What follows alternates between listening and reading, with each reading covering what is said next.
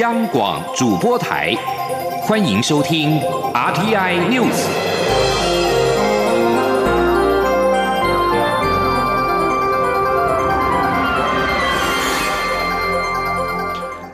各位好，欢迎收听这节央广主播台提供给您的 RTI News，我是陈子华。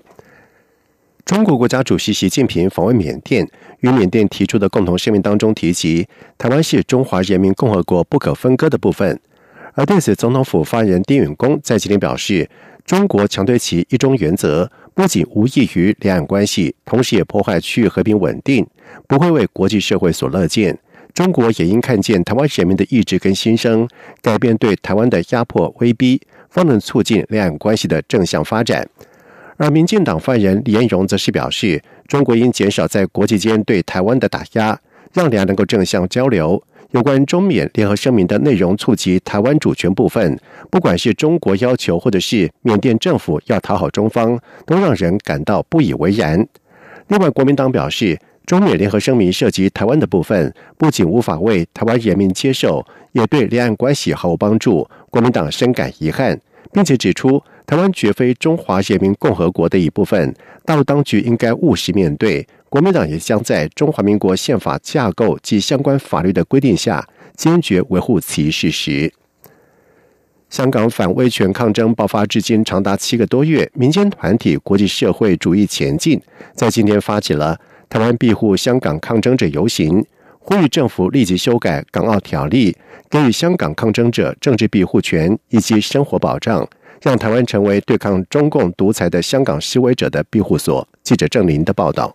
香港反送中运动持续延烧，至今已长达七个多月。国际社会主义前进十九号发起台湾庇护香港抗争者游行，要求政府给予香港抗争者政治庇护权。国际社会主义前进指出，截至一月十七号，统计已有超过七千零一十九人遭到拘捕，一千零九十二人被以刑事罪起诉，更有高达五百四十九人被控告十年以上刑期的暴动罪。国际社会主义前进成员徐伟玉表示。这七个多月以来，港台民主派团体多次要求台湾政府明确给予香港抗争者政治庇护权，但政府仍无所作为，因此发起游行，要求政府立即启动修法。今天我们国际社会主义前进发起这一场争取香港抗争者在台湾的政治庇护权的游行，最主要的目的就是希望透过港台两地的抗争者、支持民主运动的所有朋友团结起来力量，来迫使民进党政府给予香港抗争者流亡。在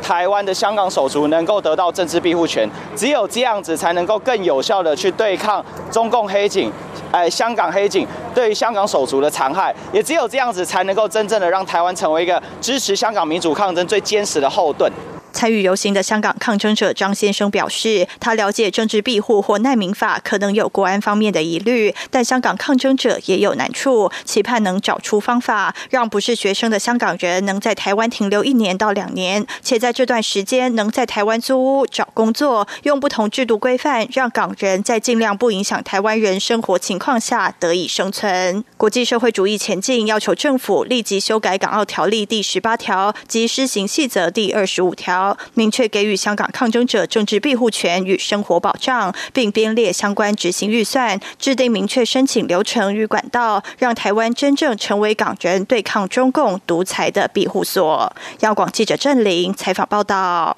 另外，多位中国维权律师以及公民在参加二零一九年十月初举行的厦门会议之后，遭到了中国当局的逮捕。而对此，台湾及香港共二十三个人权团体在十七号发表联合声明，呼吁各方关注此事，并且要求中国停止滥捕以及打压。声明当中指出，厦门会议是一场私人的聚会，与会者仅针对时政以及中国的未来进行讨论，并且分享推动公民社会建设的经验。但中共当局却在去年十二月二十六号开始，对与会者进行了多省份的搜捕，有超过二十名人权律师以及公民被逮捕、被传唤或者是失联。而目前维权律师丁家喜、常伟平以及公民张忠顺、戴振雅、李英俊等人仍被羁押。其为获准跟辩论律师见面。声明当中指出，当时被捕的维权律师跟公民大多被指涉嫌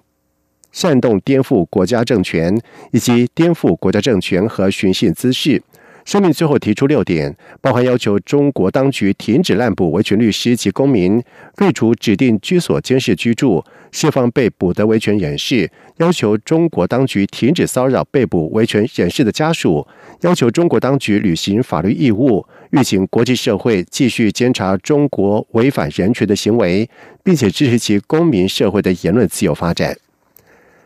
台北股市在明天农历猪年将正式的画下句点，接下来将有长达七天的休市，要等到一月三十号春节长假之后才会开红盘，迎接金属年的红包行情。市场认为，在今年比较特别的是，总统大选之后的选后行情有机会跟农历年后的红包行情集结。只要春节长假期间国际没有重大的黑天鹅事件，新春开红盘是相当值得期待。记者陈立信宏的报道。台北股市上周在总统大选结束后回归基本面走势，再加上美中十五号签署第一阶段贸易协议，虽然有利国际股市，但因为市场又传出美国有意加强对华为出口管制，影响台股相关类股。在多空讯息夹杂下，台股上周累计上涨六十五点，涨幅约百分之零点五五。上周五指数收一万两千零九十点。由于春节长假即将在二十三号展开，台北。股市农历猪年也将在二十号封关。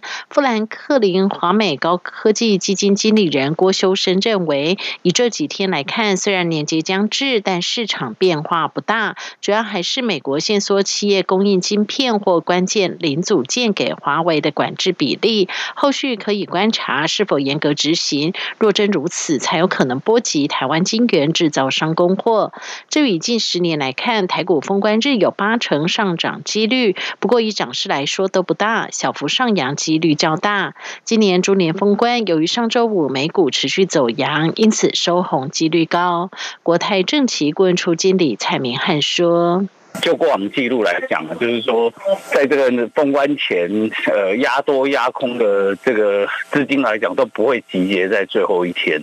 所以就封关的时间点，这个成交量呢，还是会持续的一个萎缩。那小幅上扬的主持几率是高的。那后续如果说回归台股要比较好的表现，可能要等待年后了，这个不确定因素消除。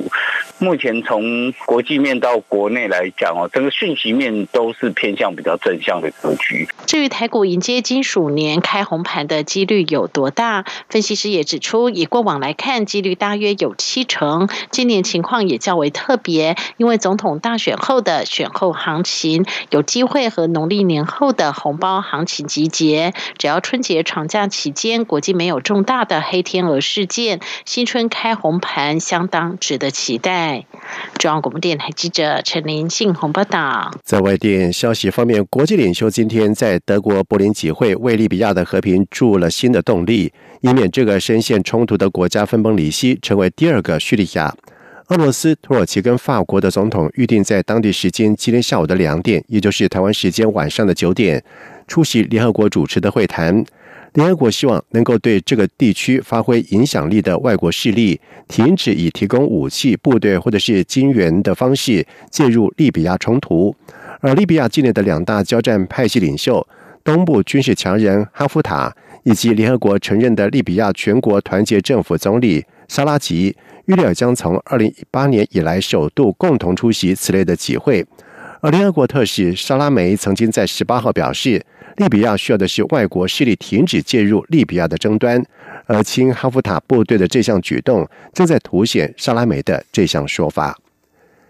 伊朗国会议长。拉里加尼在今天警告说，如果对伊朗启动解决争端机制的欧洲国家行事不公，将为国际原子能总署带来不确定的反弹的后果。英国、法国跟德国在上个礼拜启动伊朗核协议下的解决争议机制，指控伊朗没有遵守2015年与六强签订的核子协议当中的有关规定。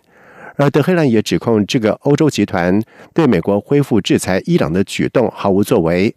而尽管美国已经退出了核协议，并且片面恢复对伊朗的制裁，欧盟三国坚称他们依然信守这项协议。以上这节整点新闻由陈子华编辑播报。这里是中央广播电台台湾之音。